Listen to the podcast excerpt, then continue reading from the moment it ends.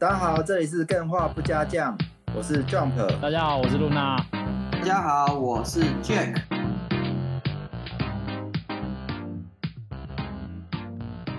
哎，我想听众看到标题应该都知道我们要讲什么，然后我们自己也知道我们要讲什么，所以对，没有哦，没有什么神秘感。我不喜欢被暴雷，所以基本上我是不会去理你们要讲什么。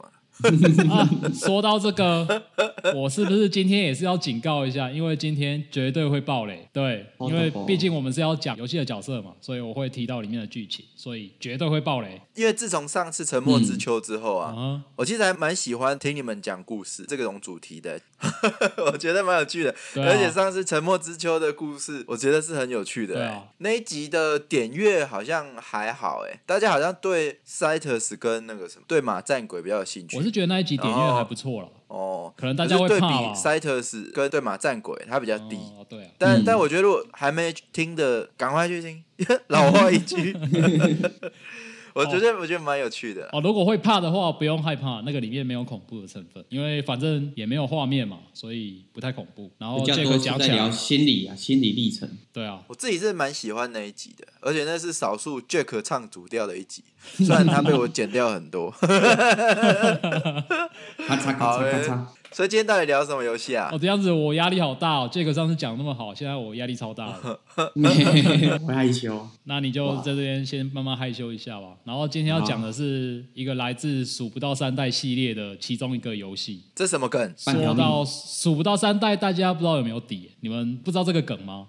我只知道半条命。对啊，就是 Five 旗下，就是水法社旗下的 Portal 传送门。嗯，半条命也是数不到三代嘛。然后 Portal 也是数不到三代，然后出完二代就没了。巨判的数学没有学到三。他们的梗就是说，他们的游戏只会出到二代这样。对啊，他们不管什么游戏都只会出，只会出到二代。哎，传送门很有名哎，每次打折都会一堆人推荐要买。我有买，但是我从来没有打开来玩过。我觉得大家推荐要买，有很大一部分是因为他们自家的嘛，就是 Steam 自家的，所以打折起来超级无敌便宜，然后就顺手一袋的那一种。嗯，就是放在柜台旁边，然后啊，我想买个口香糖，顺便拿着一个那一种。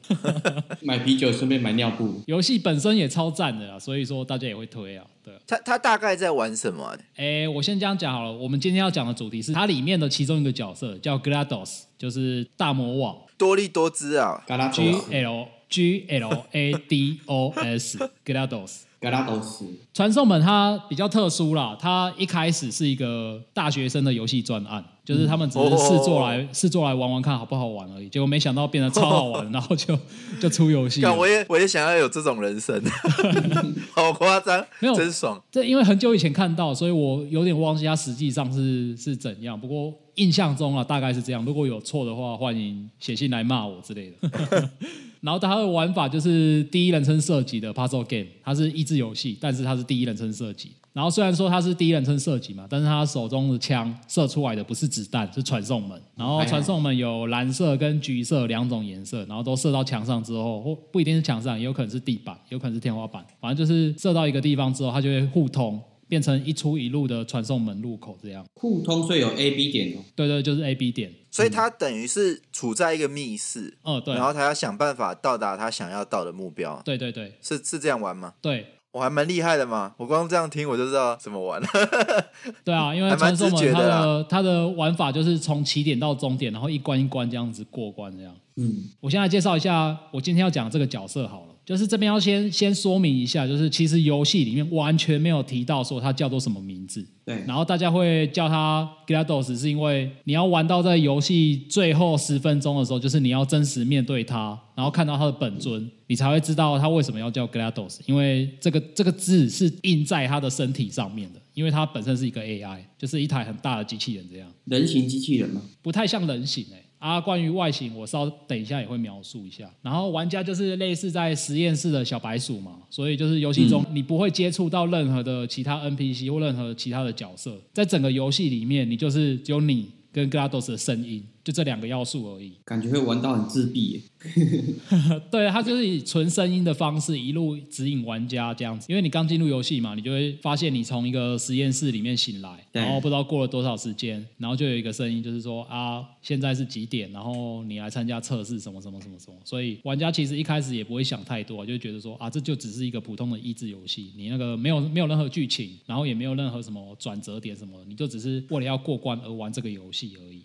对啊。我印象中，我感觉他也不是，他也是一个没剧情的啊，所以，所以他是有剧情的。对，他是有剧情的，而且他的剧情很重。哦，是哦，就是你要不断的玩下去之后，你才会发现 Gados 这个角色到底是扮演着什么样的人物这样。哦，他的悬念反而是跟上次是不同的，呃，一样啊，就是丢了一堆问号，比如说玩家可能会不知道自己是谁，然后要干嘛，是这样吧？然后就靠着待会的探索，会渐渐发现自己的目标。没错，就是这样。但是。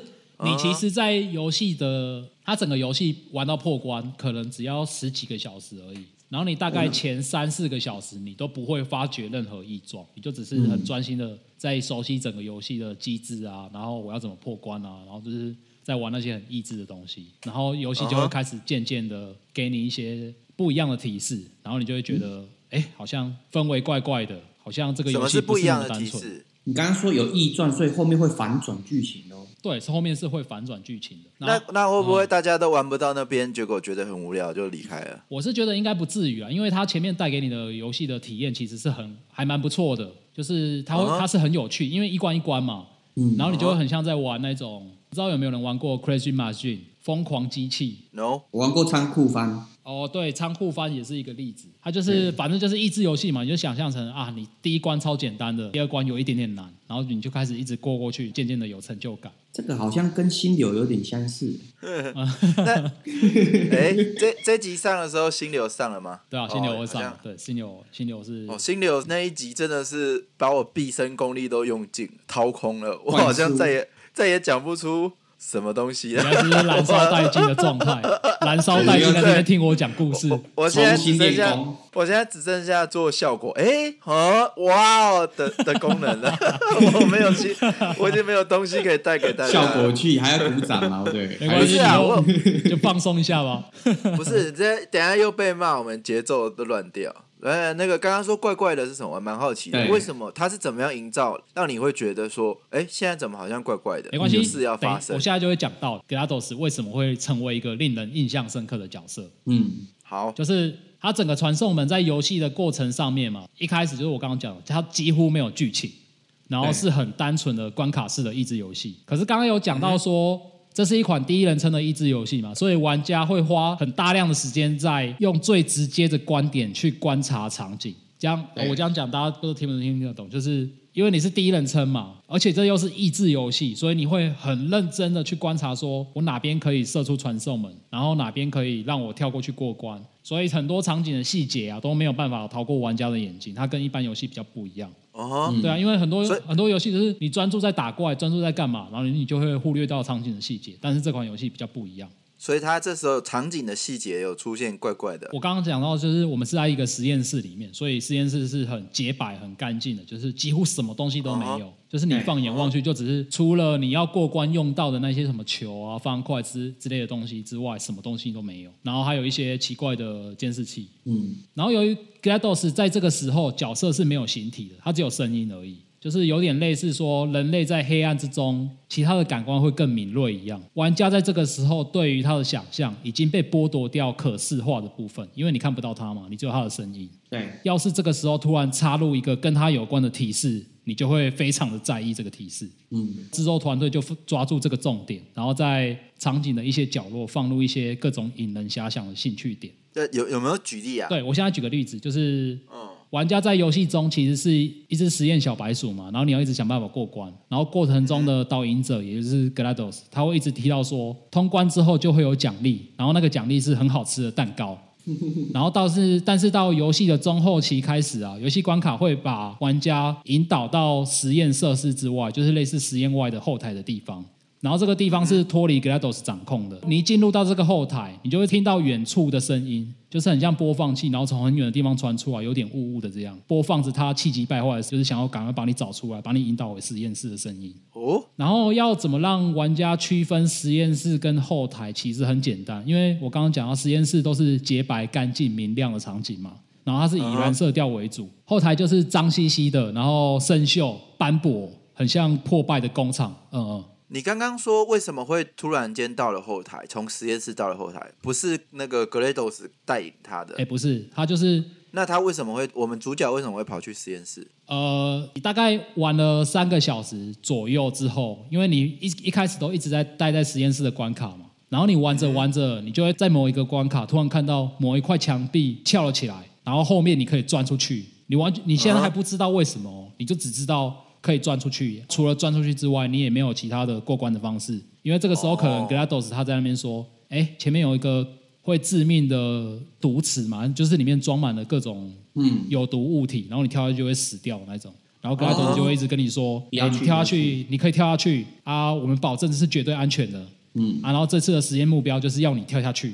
嗯然后你除了跳下去之外，你没有其他的方法可以过关。然后你就会发现，哎，怎么旁边的墙壁是打开的，然后你就可以从旁边钻出去。哎、那他这时候如果真的跳下去会怎样吗？就死掉了。就重来。对，就从关卡就是从记录点重来。哦，这样感觉有点像我之前玩看过一个游戏叫《史丹利的预言》，哎这我没玩过哎，这是你可以讲 大概讲一下吗？它有点像是会有一个声音一直引导你，要他要你走这个他要走的路线，但是你偏离他的路线之后，嗯你就可以跟这第三道墙讲话，然后他就会气急败坏之类的。哦，对对对，有点像。这个不知道它的灵感来源是不是一部电影？就是那部电影我超爱的，大学的时候看的，嗯口白人生》哦，另外一个我好喜欢哦。那那时候我看完那部片之后，我不知道我整个人才发现说，哇，原来电影有这么好看，我有 法洛演的，我也超爱的。我有法洛，他很有神奇啊，点像是这种片，就是说你不能去看任何的预告，嗯，或是你不能被任何的告知它有什么剧情相关的东西，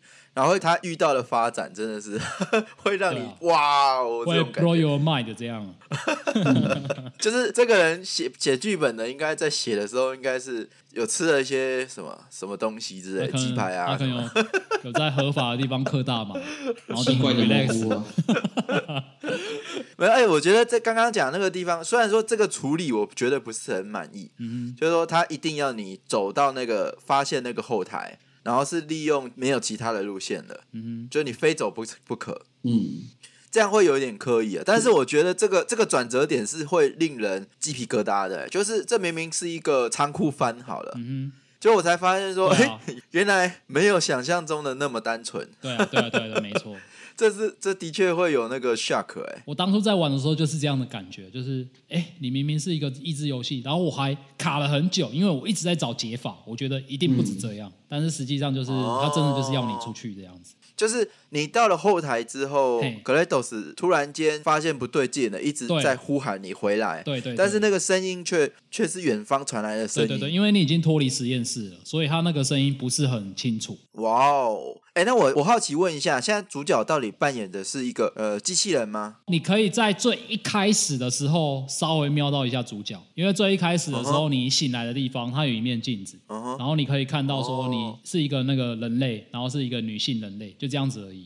哎、哦，所以我们在一开始会会知道我们是一个人类，对你如果没有然后观察到他现在你，其实也不会知道。然后他现在 Glados 要叫你做实验，叫你往火坑里面跳。对对对，类似这种感觉。哦，像 SCP 基金会哦，不错哎，那那如果大家想知道是怎么回事呢？那且听下一集，大家今今天这这是不是悬念？是不是？啊，对，悬念留个悬念，请付费解锁 DLC。哎有了有了，这个这个就有点跟上次《沉默之丘》一样啊，确实到这里开始就有好奇心就出来了。对对，那那所以这个阴谋到底是在干嘛？你玩到这时候的时候，你你在想什么？你有感觉到鸡皮疙瘩？感觉哎、好像是个恐怖游戏还是其？实我没有鸡皮疙瘩，因为我以我第一次玩的例子来说好了，我当初它不管是宣传片还是任何你看得到的资讯，那个时候你都会以为这是真的是一个很单纯的益智游戏，就是像仓库番那样，它没有剧情哎、。其实我我没有去玩它，也是因为我觉得它就是个对益智对对，游戏。你要玩了之后，你才会发现它其实并不单纯。但你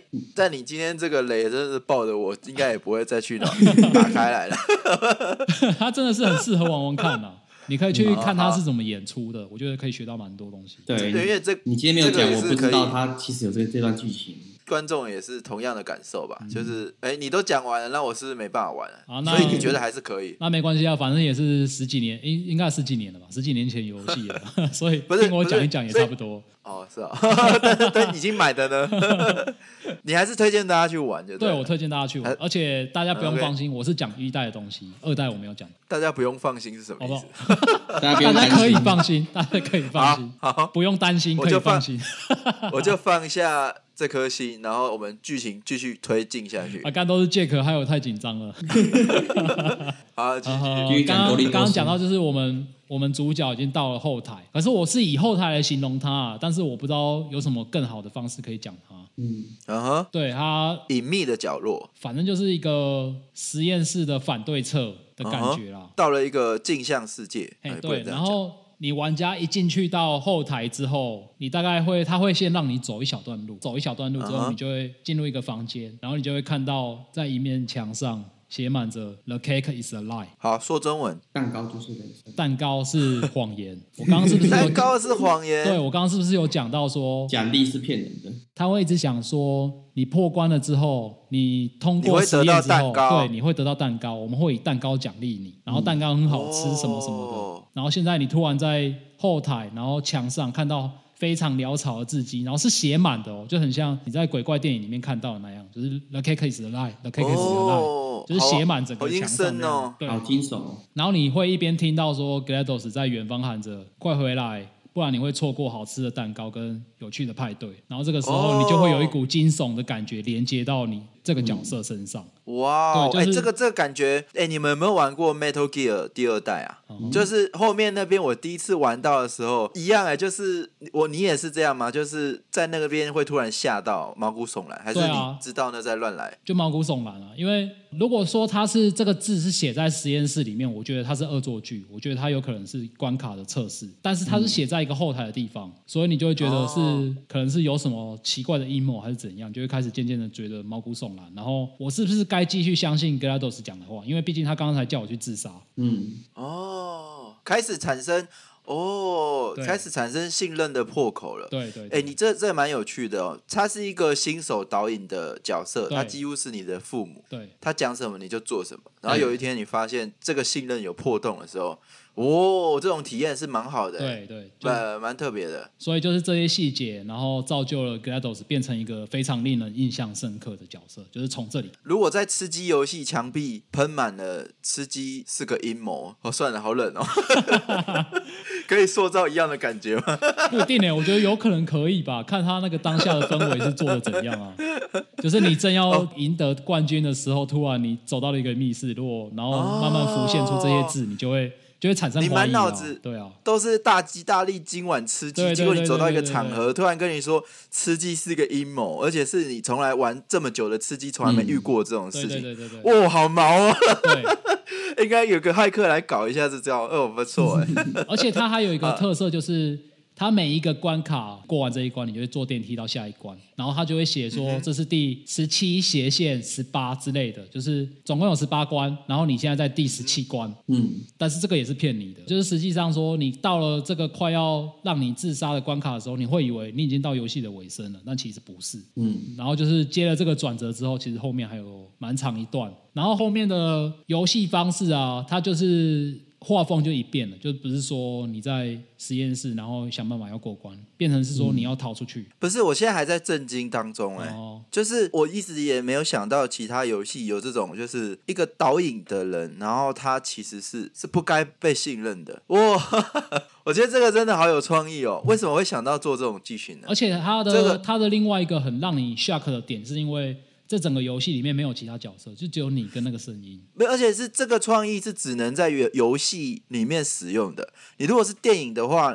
任何人你都可以对他失去信任。可是，在游戏里面，他一个 NPC 基本上你不会对他有任何怀疑，尤其是在这种益智游戏，就好像 Candy Crush 的那那个国王突然跟你发生了什么大阴谋，哇，好跳脱。哦，对啊，系统导演的角色，他的对啊，对你从来不会，因为所有所有玩家从来都不会觉得那个会是一个需要提防的东西。嗯不是真的太有趣了，难怪他会红。然后再来，我就是要讲到关于 GLaDOS 的三幕剧。三幕剧是一个剧本常用的手法，不知道大家知不知道？就是它可以分成开场、冲突，然后结尾，就是这三个加起来就叫做一个三幕剧。我以蜘蛛人为举例好了，他的开场他是一个高中生嘛，然后就是很平凡的高中生，哦，然后中间他一定会遇到一件某一件事情，遇到打乱他的对对对平凡。对，就是可能是意外。uncle 怎样了，我就不报了。哦，不是不是，我知道我知道，就是说，如果这是一个故事，从头到尾都很平凡，比如说就是一个 Luna 每天的故事，嗯对，那他可能每天都做一样的事，对，那这这个大概没有人看得下去。他就不是。一个那今天有 今天比较大家有兴趣的故事就是，OK，他在这么正常的一天，突然发生了有一天特别不一样。对哦，那这个就适合当故事，就是刚刚讲三幕剧的第二幕，嗯就是平凡，然后遇到改变你生活的事情，对然后最后就哎，最后迎接了什么样的结局？就是一个结尾电影是怎么去本的怎么去解决这个问题，嗯怎么去解决这个冲突，就是第三幕。对我以蜘蛛人二来讲，就是他是一个蜘蛛人，然后他遇到了一个意外，就是他射不出来，然后最后他哦怎么克服障碍？这个还好啊，射不出来是他的第二集的那个，好，好的确射不出来。对啊，对啊，他就射不出来嘛。那他怎么样去克服射不出来这件事情？去找医生啊。然后对对，就是三木嘛，对不对对，一开始开场帅气的射出来，中间突然发现自己射不出来然后最后就成功的解决射出 结尾，射不去。我讲射那个是什么？我知道蜘蛛丝蜘蛛丝。对对对对，你们不要在那里丝乱来哦。啊 白白继续黏黏然后蜘蛛丝好好离题好好，离题太远那。我再讲回来，就是 GLaDOS 三幕剧，我把它分成第一个是刀影玩家的好姐姐时期，就是这个时候你会以为它是一个很像那种汽车导航，就是前面左转，前面右啊转，就是只样只是这样子。对对对对对对，就是这种对毛骨悚然感觉对对对对，就是你家开车的时候，你家的 Google 导航小姐突然突然说突然发现她她有阴谋，她是在带你去死前面明明明是一片一片汪洋大海，要叫你开进去，然后你到底要不要这么做？哦对，有点直觉得类似这种 C 感觉。吕是有阴谋的，C 吕本来就有阴谋。他先建立我们的信任感，他一直不断回答正确的问题答案给我们，然后有一天他就把我们整个人类带领到死亡或是灭种族，嗯，也是有可能的。哦对啊，你这样就是大家不要不要相信 Siri。各种关于 AI 的阴谋的电影就是这样子演的。对对对，然后你说第二幕是第二幕就就是玩家开始脱序，就是我说的玩家发现了后台，然后开始脱序，他就开始进入恐慌，这是一个冲突。然后最后是结尾嘛，结尾就是他会被玩家摧毁，然后它在被摧毁之前会有一个核心崩坏期，然后你会看到它所有的一切个性展露在你的眼前，哦。这就是它的结尾。然后这个这个部分我待会会讲到。哦，对，又是一个悬念，又是一个悬念。好，我们进广告，好，没有广告。进广，告，等待业界，对对对，这边可以塞叶配啊，有厂商欢迎。我代言我家的自来水。好，继续啊，继续。好，好，那我开始描述一下那个三幕剧，就是第一个时期，好姐姐时期。这个时期她是很有魅力的，就是她在导引玩家的同时啊，她会同时讲很多笑话，就是哎，嗯，我应该要剪一一两段她的声音进来，就是她的声音就是真的很像 Google 小姐那样，她是一个很机器的声音，然后但是她对是一个女性，然后很机器的声音。I'm Blados and I love gel. 嗯，这个人要不要尝试还原一对，下你？要不要还原一下？还原各位各位玩家您好，哦欢迎来到是哦，不传是哦，送不是不是这门样哦，别开枪他是，更更 太可怕了，我的天哪！自己人别开枪。哎靠，不然嘞？他不是这样吗？他没有，他更机器一点，更电一点，就是哦，更电一点。你好吗？类似这种感觉。哦对，这哪有亲切啊？你在那里没有，我是说他讲的话是很亲切的。哦他讲你的内容好吗？对这里是对好，对，什么。这里是实验室什么的。我刚刚有讲到说他会对玩家讲很多笑话，可是笑话的内容其实超级残酷，就是像是玩家黑色幽默，对嗯黑色幽默，也不太像黑色幽默，不懂。好，你继续。像是玩家经过危险地带，就是那种掉下去会死掉的地方啊，然后他就会用漠不经心的语气说：“你知道你可以把一个或所有的器官捐赠到光圈科技的自信女孩基金吗哦，哎，我我觉得真的，你看多少人可以让玩家记得一句台词？我觉得这个？”对，这些台词都是有生命的，就是这些应该说这这个开发团队我不知道是谁，我觉得真的好厉害哦，我觉得很厉害。然后或者是说，因为他的笑话其实听起来很像是一个很没有幽默感的人，然后硬要讲笑话，然后他是随便去 Google，然后找几个句子就拼凑出来就给你听的感觉，很像这样子。然后或是我再举一个例子，就是说你手上的仪器挂号主要家乡挂号比所有人的薪水跟器官加起来都还要值钱。那个挂号主要家乡挂号就是很像城市没有写完，那个代码没有输入这样。他可能原本要输入一个城市，像是台北市，只是他没有输入，所以他就连那个挂号主要家乡都把它念出来。这个真的是因为一直在强调，就是说套路之所以不可行的原因，真的是你如果只会套路的话，这些东西你做不出来。哎，Luna，那主角会跟会会说话吗？会跟这个 AI 聊天吗？不会，主角一句台词都没有。沉默。嗯哼，你在这个游戏里面只会听到 GLaDOS 的声音，还有它里面有一个有一个不算 NPC 啊，它是炮台，然后它会射你，它是类似 类似过关的障碍吧。嗯它在射你之前就会说我瞄准你了，然后我要发射了，然后你把它打倒了之后，他就会说哎呀我射不出来之类的。今天是跟射不出来有什么？没有啦，我忘记他讲什么，什么冤仇啊反正差不多 是这样想。到胖虎哎、小夫我好继续。哎、我发我我觉得现在这此时此刻观众应该已经听到气死了，就是怎么一直插嘴啊？到底打断到底要讲不讲啊？要留言骂我们了。好，赶快赶快赶快！哦，就是他他的那个台词的处理啊，有一种强烈的讽刺的感觉。然后你这个时候其实你不会感觉到说他有什么阴谋还是什么，你就会觉得看写这个人写这个 AI 的人怎么北七北七的，好像写的乱乱的，然后这个 AI 也北七北七，因为他现在的表现出来的行为很像是人造的，嗯，你不觉得他是一个人？你不觉得他是一个 AI，他就是真的很像是你写在那个 Word 里面把一一哎、那串他的形象是一个机器吗？没有，你这时候就是我刚刚讲，他你看不到任何东西，你现在只听得到他的声音，哦，然后你没你对他没有任何的视觉的形象，你目前只有听觉的形象，然后再加上他的台词又都笨笨的嘛，还要讲笑话，讲的烂烂的，你就觉得他很像是一个、嗯有一个工程师，然后把所有实验的流程写在一个 Word 上面，然后丢到呃 Google 小姐那边让她发音这样子而已。嗯哎、你看哦，像你现在一直在强调这一点，嗯我觉得这一点是应该是之后的爆点之类的。对，糟了，我不会写故事，现在就让你猜到。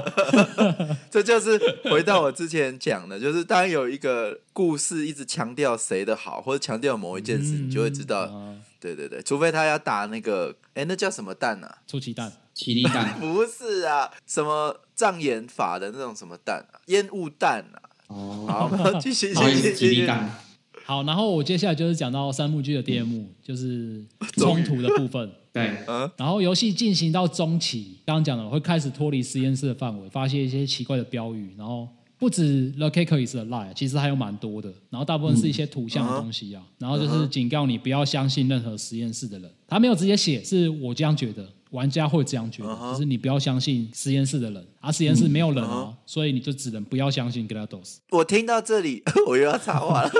我听到这里，我其实蛮期待结局是，其实 GLaDOS 是好的，然后你你现在听到的那些反而是坏的，就是有一种就是一层又一层，其实骗你，你信任被瓦解，但是其实你的信任不应该被瓦解。没有，哎我觉得比这个更别好你放心，比这个更好。哦，对哦，好，来来比这个更好来来，但是不会讲到，因为这是二代的剧情。哦，抱歉吊你胃口。好，没关系，我先把它讲完。就是这个时候 GLaDOS 它会明显开始慌张起来，因为游戏刚开始的时候，玩家真的会以为 GLaDOS 是一个写好的预录 AI，每一句台词都很生硬嘛。嗯，然后，但是这个时候台词就会开始渐渐的脱序，你会感受到他的慌张，像是说你你在做什么？停下来！我们很高兴你通过了挑战，就是骗你，有露出了一点点慌张的感觉，但是他又及时的拉回来，或者是说，呃，请你不要再离开测试区了，不然你会派错过我们派去的派对助手，就是在那边用更多的谎言去把你拉回来。嗯，或者是说我其实知道你在哪里，我可以听得见你。Hello，、你人在那里吗？啊，就是他在讲一些他好像知道你在哪里，但是又露出破绽，说他在找你。这样我听起来他就是一个智商不高的人。所以一开始他是比较呆板的，就是预录后面就开始有他自己的个性对。跟他的情绪。对，你会开始渐渐的感受到说，哎，这个声音是不是他是有人在操纵，还是他是一个怪怪的 AI 什么的？具有智能的，对你就会玩家就会开始去质疑他说他是不是具有智能，嗯。或者是他其实是被一个真人操控，他应该可能在隐瞒隐瞒一些什么事情嘛，然后玩家对角色的猜疑心就出现了，然后原本这个角、这个角色没有任何的悬疑感还是什么，造成了游戏一戏之间就有了剧情，然后也开始悬疑好玩了起来，然后接着是最后一个阶段，也就是玩家准备将 GLaDOS 摧毁的核心崩坏期，嗯为我这就有点跳了，为什么刚刚进展了什么？为什么突然要去摧毁他？就就因为对他失去信任吗？我刚刚在描述的这段剧情之中，其实你是一直在逃亡的，嗯你是一直穿梭在实验室后台，然后想办法找出可以逃出这整座实验室的道路。嗯哼，Luna，所以他在剧情当中，除了用声音引导之外，还会有其他的行为去破坏玩家操纵的角色吗？哦，会哦，会有会有，像是有一些实验、实验的地方，它像我刚刚讲，它会有那个炮台，嗯然后炮台我会把图片放在 IG 上面，大家有兴趣可以看一下。嗯那个炮台就是长得很像小蜘蛛啊，然后是一个不会动的，然后它就会那从各种地方传送来很多炮台，想办法要把玩家杀死，然后你玩家就是要赶快逃走这样。那我理解，因为如果一开始他引导只是欺骗的话，我不会想要摧毁他；但是他有明显的要破坏我，是或是杀死我，我就会想要去摧毁他。哦，其实你哦你不会知道你想要摧毁它哦，你只是想要逃出去而已哦。所以可能我刚刚讲太快漏讲，谢谢你帮我补充。就是这一段时间，你只是一直在逃亡，然后逃逃逃逃逃逃到最后，你就会进入到它的核心的主机所在地，然后进入到这个、这段这个阶段，其实你也是面对最终 BOSS 的嘛，你也知道大概要破关了，所以。这一段时间也是它的崩坏期，就是你会一边打 BOSS，一边体会到说它是怎么崩坏的。不是为什么会有打 BOSS？你刚刚有都没有提到还有攻击的元素，不是他的只有就是创造传送门而已，不是吗？对啊，所以这是这是一个游戏机制啊，因为你一直逃嘛，你会越逃越往核心前进，然后到最后你会发现你、你已经在他的实验室里面，不是实验室，就是在他主机的地方。核心地带，对，嗯你只是逃到那边去，嗯哼，然后你其实也没有真的想要把它摧毁。这个时候是他想要他千方百计的想要杀死你，然后你为了不让他杀死你，只能把他摧毁。哦，我了解，就像有些恐怖片，主人公在逃亡的过程，不知不觉就逃到那个大魔王的心脏啊，或者是大对魔王对对对的对对对对罩门。对。嗯，然后逃到那里之后，现在该做什么？这个时候，玩家才第一次看到 GLaDOS 的本尊，因为你逃到他的主机的所在地。然后原来它是一台非常庞大的超级电脑，然后像是一串葡萄那样吊在半空中。嗯哼，它身上我描述一下莉，莉丝啊，哦，就是 EVA 在地底也是白色的一串葡萄。好，妹继续，继续。哦，可是莉莉丝不太一样，莉莉丝是被钉在十字架上面嘛，它不，它不一样，它是被吊着的。当然不一样，你做梦。它的外观就是它身上有许多颗球体，然后每一颗球体其实都是一颗个性核心。然后这个等一下会讲到，就是你这个时候才第一次看到他的本尊，你才真的确认到说他不是被人操纵，他是真的是一台电脑，然后真的是一个 AI。嗯哼，可是怎么听起来是好笨的 AI 哦，还会慌张。对啊，因为你逃进去这个实验室嘛，然后他就会发现啊，你既然都进来了，那我就杀死你好了。然后他就把实验室关起来，然后开始放出毒气。嗯，所以这个时候他就给你一个动机啊，你要你要把它摧毁，不然你真的会被毒死，因为它是一个密室。哦，对嗯，然后你就是在玩家可是对一个有传送门能力的人，有所谓的密室吗？哦，因为它在游戏机制的时候，你会学到它那个传送门没办法运用在任何表面，它只有特定的表面可以让传送门附着在那上面。哦，还是有一定限制啊。对，它大部分的表面是你射上去是没有用，就是射出去然后就什么都没有这样子。对，嗯然后所以你就是进来，然后你就想办法利用，因为你你也没有武器啊，然后它又是很大的一台电脑，你唯一能摧毁它的方式就是运用你手中的那台呃那个叫什么传送门枪哦。嗯，你这个时候会非常的紧张，它会进入一个有限时状态的关卡，因为放出毒气了嘛。嗯，除了这个之外，它还会射飞弹。嗯，它射飞弹的时候，因为你会跑嘛，它当然射不中你，然后你就会开始发现说，哎，要是我用传送门把飞弹射到它的身上会怎样？嗯，然后你就开始一样是意志解谜，就是想办法把传送门放在可以放在的地方，然后想办法让那个引导那个飞弹从传送门射到他的身体，上。哦这个好棒哦。对啊，嗯，这个就是我觉得所谓真正的游戏设计，它是它的存在必要是。可是我每次都讲 Metal Gear，我觉得观众一定都觉得我只玩过 Metal Gear。就是我玩 Metal Gear 一代的时候，我最震撼的其中一个元素就是说，我竟然要打一台坦克车。可是因为以前我们的见识比较窄啦，就是很少遇到，现在可能对大家来讲就很普通。然后然后你会发现说，你真的不知道要怎么，因为你手枪要射那个叫什么坦克，你又射不爆，对啊，嗯，然后你又不可能挥拳，然后到底怎么办？然后就在那里卡，一直死，一直死，最后发现，哎，对吼，我丢手榴弹到你那个那个洞嘛，对不对？我现在讲起来好好逊哦，可是就是这种感觉啦。我觉得游戏设计这种这种高光点，就是每个武器它的怎么样去运用是非常有趣的。就像你看哦。传送门要怎么没有攻击性，可是要怎么打败王？那就是利用飞弹，再利用传送门的特性，就是会有那种真正的对应啊的那种感觉，而不是这种套路或是硬硬要看，比如说这时候就一把枪给你捡，然后要去射它什么的。对啊，我觉得这种这种设计都很很棒，我觉得嗯，我以为你要举例的是那个精神螳螂。哦，那个的，我觉得它每只王都有好多东西对啊，可以讲对啊对啊，。就是我刚刚有讲到说，它每一颗身体上好多颗球嘛，把飞弹射到它身上，它那个球就会掉下来，然后掉下来，它旁边有一个类似焚化炉的东西，你就要把那个球捡去焚化炉。其实玩家一开始不会知道说你要捡那个球干嘛啦，但是那颗球是现场唯一会动的东西，它的提示还蛮明显的，所以你想到第一件事，你就一定会去捡那颗球。所以结果嘞，他全部把它摧毁之后，哦，没有，就就赢了这是一破关了这是。一个重点。你捡起那颗球的时候，他就会开始一直讲话。我忘记他实际上字幕有没有打出来，但是我直接讲我我找到的资料好了。就是说，它每一颗球其实都代表是一种个性核心，嗯像是道德核心好了，它就会不停的跟你理论。你捡起来之后，它就一直跟你说，我会告诉你什么不该做，你不该拿着这个东西，放下吧，不要把它丢到焚化炉。就是它会一直劝说你，嗯这颗是道德核心，你一定是会把它丢到焚化炉里面的嘛。嗯，对啊，因为你不丢到，你无法摧毁它。然后还有一颗叫做感情核心，感情核心就是它会像是野兽般的疯狂大喊，你一捡起来，它就一直啊，呗就是狂叫。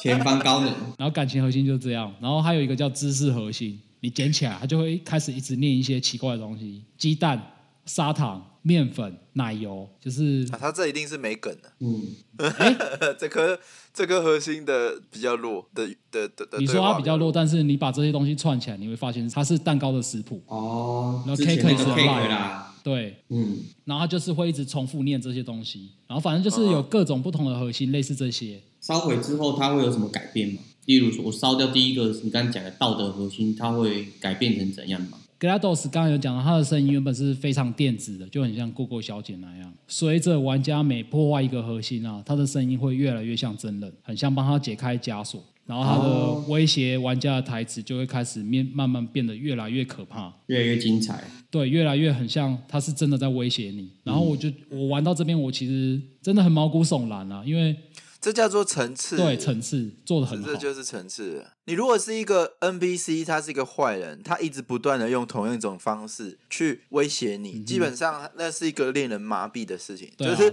我们一直在讲，你要带给玩家新东西，或是百分之十五点八七的新东西，那这个层次就是 慢慢这样子，十五点八七、十五点八七的慢慢新增出来。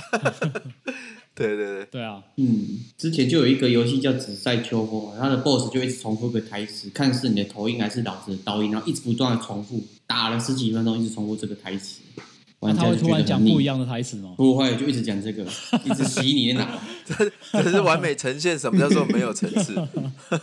对啊，就是这个层次会让会让你觉得当下觉得说天哪，就是有一种不一样的而且。它对应的是你正在做的事情。对对没错，这个其实又更、更更，而且你是第一人称嘛，你的那个感受其实是更强烈的。我我觉得比较大的问题在于说，如果是一般的玩家，他纯粹是想要玩一个很轻松的解谜益智游戏，他是一个休闲玩家，他最讨厌的就是游戏带给他很多的压力或恐惧、悬疑，那他这时候他也来不及退费了啊、就他应该早就玩超过两个小时了。玩到这里应该十几个小时的啦。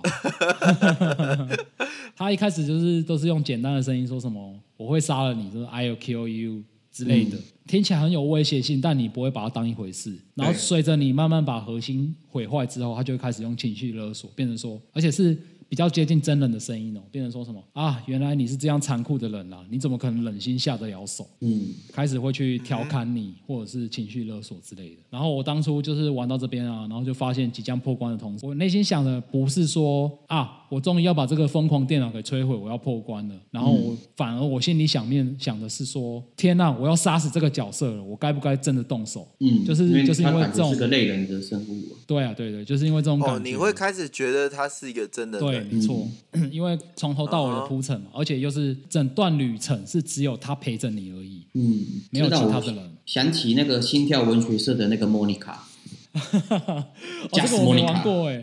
对，这这个也是有这种感觉，但是这里是离题，先不讲。那我这也是一个创意啊，嗯就是当然现在可能电影用比较多，就是就即使是 AI，那它如果真的跟人类已经很像的时候，你真的要杀它的时候，对啊，你动得了手吗？即使它不会死，对，而且它陪了你十个小时，过过程可能有些冲突。而且我玩到这款，对我玩到这款游戏的时候是大概十几年前嘛。然后那个时候真的这个款游戏带给我冲击还蛮大的，因为那个时候接触到的游戏其实没有那么多了。嗯，对啊，那个时候反转剧情到这种程度的很不多。对对很少了。不是他他，你如果说这个叫做剧本好的游戏，也也也有一点低估了它。这种叫做真的是有内容、有灵魂、嗯有想要传达的一些事情的一些创作作品啊。嗯，比如说我刚开探讨的，即使是 AI 嗯，信任的问题，或是即使是 AI 生死的问题，他确实把这两个议题很棒的去放在这样的游戏里面，嗯，很有意思啊。对啊。然后我觉得 Glados 这个角色啊，他是很他是用很间接的方式去引导铺陈出这个角色来，就是。你一开始听起来他只是普通的导引 AI，然后毫无人性这样，但是随着玩家的关卡进展啊，他就会开始渐渐褪去机械外衣，然后显露出他疯狂的内在。嗯，然后我这边要题外话一下，就是其实这个角色他可以这么吸引人，有很大一部分是要归功给那个配音员。然后这个配音员他其实在很多 f a l f 的游戏里面都有都有现身啊，像是说 TF 二，不知道有没有人玩过？就是他 TF 二里面有一个叫播报员，然后他的声音声线是很不耐烦的那一种感觉，那也是他配音的。好，不过这是题外话，就是如果知道的话，大概就会知道。不会是像日本永远的大冢明夫？没有啊，我以前也很迷他。哇塞，角色啊，他到这个部分，他其实已经被玩家给摧毁了。嗯，所以说其实没有没有很明确的后续啊。然后我大概讲一下结局，就是结局就是你摧毁掉 GLaDOS，然后实验室里面发生了很大的爆炸，嗯，然后你就整个人啊就被爆炸的那个暴风给吹到地表上，然后你这个时候才发现，其实 GLaDOS 的核心它已经很接近地面了，然后你原本原来是在很深的地底下，然后开始渐渐往上爬，然后最后你就被暴风给吹到地面上。因为我刚刚有说到，它整个场景就是很像实验室，要不就是实验室那种白白的地方，要不然就是后台，就是生锈的，很像铁工厂的地方。封闭的。然后你被在结局最后几分钟，你就会看到外面什么森林啊、天空啊这种大自然的世界，然后你就啊，我终于逃出来。有一种那个刺激一九九五的那种感觉。哼，然后 可是它又有留悬念，它真的很机车，嗯就是就是你被吹飞出来，然后躺在地板上，它那个视觉特效是有点那种晕眩的状态，嗯，就是迷迷茫茫的感觉啦。哦，你就发现有一个夹子从破掉的实验室里面伸出来，然后夹住你的脚，想办法要把你拖回去，然后这个时候你又混过去了，结局就这样。所以他也没有去交代说玩家到底是什么样的东西。对他完全没有呢，因为他就是一个很单纯的益智游戏，然后所以到这边他就是留了一个很大的悬念，但是你不知道他其实是什么样子，然后你也不知道他下场是不是真的被拖回去，还是他有逃出去，还是怎样。你会进入到片尾曲，然后片尾曲是就是 GLaDOS 唱一首歌叫《Still Alive》，我仍然活着。机器人唱歌，然后这这首曲子的歌词，大家可以自己去找，它还蛮有意境的。嗯，然后就是到最后最后一幕，就是它那个画面是一个身处很像仓库的地方。嗯，然后你刚刚摧毁的核心其实有上千上万个，它是排着一大堆的，所以你摧毁的只是少数的几颗核心而已。嗯，这这对我来讲还好，因为这种都算老梗级的结尾。其实我觉得最最有趣的还是两件事吧，就是第一个转折，就是这这不是一个单纯的益智游戏，我觉得这个还蛮跳的诶，我也没想过还有其他游戏有这种感觉。然后就是挑战你 AI 的信任，然后再来就是挑战 AI 的生死问题嘛，这是比较精彩的地方吧。然后再来就是说它整款游戏的构成跟它的敌人是存在真正的科学对应的，就是是合理的，不是。就情境是做的很好的啊，包含你的传送门怎么运用，然后网要怎么打，这种我觉得都还蛮顺畅的，做的都很棒。其实我讲解的可能没有非常的好，但是你实际在玩的时候，它是一个很连串的体验，因为它其实时速不多，十个小时，以游戏来说，其实真的没有很多。然后你在中间体验到那么多，其实是蛮流畅的。嗯，那我现在比较好奇是，它二代有没有没有一代那么好评之类的，还是它有延续？OK，又更屌了。我可以，因为我现在不想爆二代的雷，所以我可以先跟你讲一个简单的结论，就是说二代他创下的销售记录，不是不是，他他没有创下很很辉煌的销售记录，他也没有说完全打破他一代带给玩家的冲击感，但是他二代给了 GLaDOS 一个非常完整的经历，然后还有他过去的身世，然后还有反正就是。如果你很喜欢这个角色，你如果去玩二代，你会觉得很感动。格拉多斯补完计划，对，格拉布斯补完计划没错。然后我刚刚不是有讲到说，它的结局是让你觉让你更无法猜测的吗？然后它这个结局就是要在二代你才可以办法体会。嗯哼。那我问一下，它这个结局是单一结局还是多重结局？哦，单一结局就这样子。对，所以你可以把它想象成说，这整个游戏其实是一个无限轮回，因为最后不是有一个夹子。伸出来，夹住，把你夹住，然后又把你拖进去。嗯，然后你可以想象说，哎，那我下次重新玩的时候，你又在实验室醒来，是不是你又被拖回实验室，然后要重新跑一次这个流程？第二轮的时候有改变什么吗？没有，没有，没有任何改变，它就是这样子。哦，没有啦。第一款我觉得它还是属于就是测试性产品，对对，它就是它很测试性产品，它不会需要去琢磨在那些那那就是大家如果觉得 OK 很想知道的时候。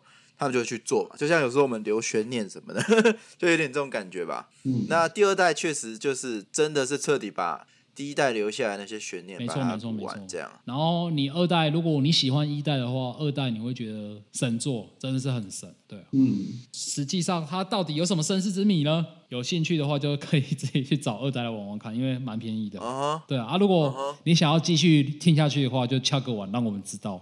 对，如果我有我有机会，我再帮大家补完一下二代的故事。但是二代的故事可能就没有第一次听那么精彩。但是我觉得他还是树立了一些标杆呐。对啊，他有加入新的角色，然后想办法去让整个哦。对他二代是有剧本的，一代刚刚讲到现在，其实剧本没有很明显，它主要是着重在角色的个人魅力。但是二代他粉他是有一个很完整的剧本，然后是起承转合都带的很好。对，我我觉得这个系列是一种尝试吧。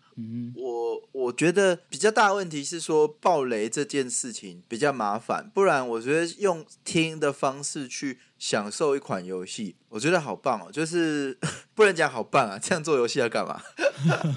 就就是这体验是，我觉得搞不好其他频道，我不知道有没有人在提供这样的内容，但我听起来自己是觉得蛮开心的，因为你不用对不用花时间玩，你就可以感觉好像有玩过，也不一定。对，而且嗯，而且蛮有趣，重点是真的很有趣。对对对。哦，讲到这边就是我这次该讲的差不多讲完，因为主要这是一款益智游戏，所以你其实。很大一部分的游戏乐趣是必须你自己去玩，你自己去解谜，你才可以体会到。但是因为我觉得他这个角色的塑造实在是很经典，所以就特地在这个端言提出来跟大家讨论一下。这样对二零零七年的游戏，哦，我们大学还没毕业，怀念。我最早知道是小杰介绍给我的啊、传送门，对，他说这个超屌的，玩玩看。真的是很屌啊！现在玩，我为了写这哦，不是我为了讲这一次的专题，我还是有特地重玩一次，还是觉得真的是很精彩。哦对啊，它有重置版吗？没有没有重置版，嗯，因为说它的游戏其实已经够完整了，也不需要重置，因为它的场景设计就是很单纯嘛，所以它也不需要它高画质，其实你也看不出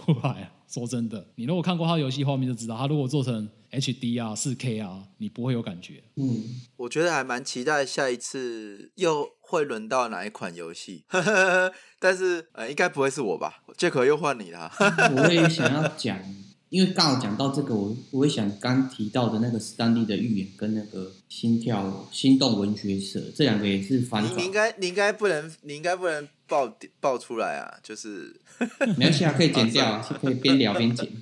没有啊。我觉得如果大家呃不想要错过每一个新的一集，嗯，我发现去那个 Apple 的 Podcast，如果你是用 iOS 啊，你去 Apple 它那建那个 Podcast 按订阅，就是它只要每次出新的，它的推播都还蛮及时的。这个这个，如果不想要漏新的一集的，赶快。啊，而且它会 自动帮你下载，对对对，就是睡一觉起来就可以马上听了。对，不用睡觉啊，就马上就可以了。然后三按一定要加了，然后留言的话跟评分的话都是在 Apple Podcast。对对对，所以大家去订阅的时候，哎，可以顺便留个星星，然后评个那个留个言给我们，留个言给我们，我们会非常的对开心。对对对对对对，好，那我原本想说，如果时间不够，我们可以玩一个小游戏——海龟汤。但是现在应该差不多了。啊，那那是那你就好说出你的经典名言吧。那到现在时间也差不多了，感谢各位的聆听。就是刚刚说的，如果你有各种想要敲碗的部分，或者是有意见，欢迎写信给我们，或者是留言给我们，我们都会尽快的回复你。对，对，我们其实一直在想要尝试一些不同于其他或市面上提供的体验内容。那大家觉得不错，就是也可以反映，然后分享给你的朋友。因为我们的节目真的，我我这个我多话一句，我讲真的，心流跟做游戏那一集真的是，老实讲，你去别的地方绝对听不到，而且它的珍贵性真的是无话可说。哎，真的，我们还因为这样嗯又收到了听众来信呢，真的超赞的。就是真的是只有我们频道才听得到，对啊然后而且是免费听得到。那如果听得懂的人，真的也代表你真的很屌。嗯那我觉得你们喜欢的话，也可以帮我们分享出去，对，那一起让这个产业一起变好。那大家就分享出去吧。分享吧，少年们。少年们。什么靠什么东西？好，啊，那今天就先到这样，那就各位就下次见，拜拜。拜拜拜拜。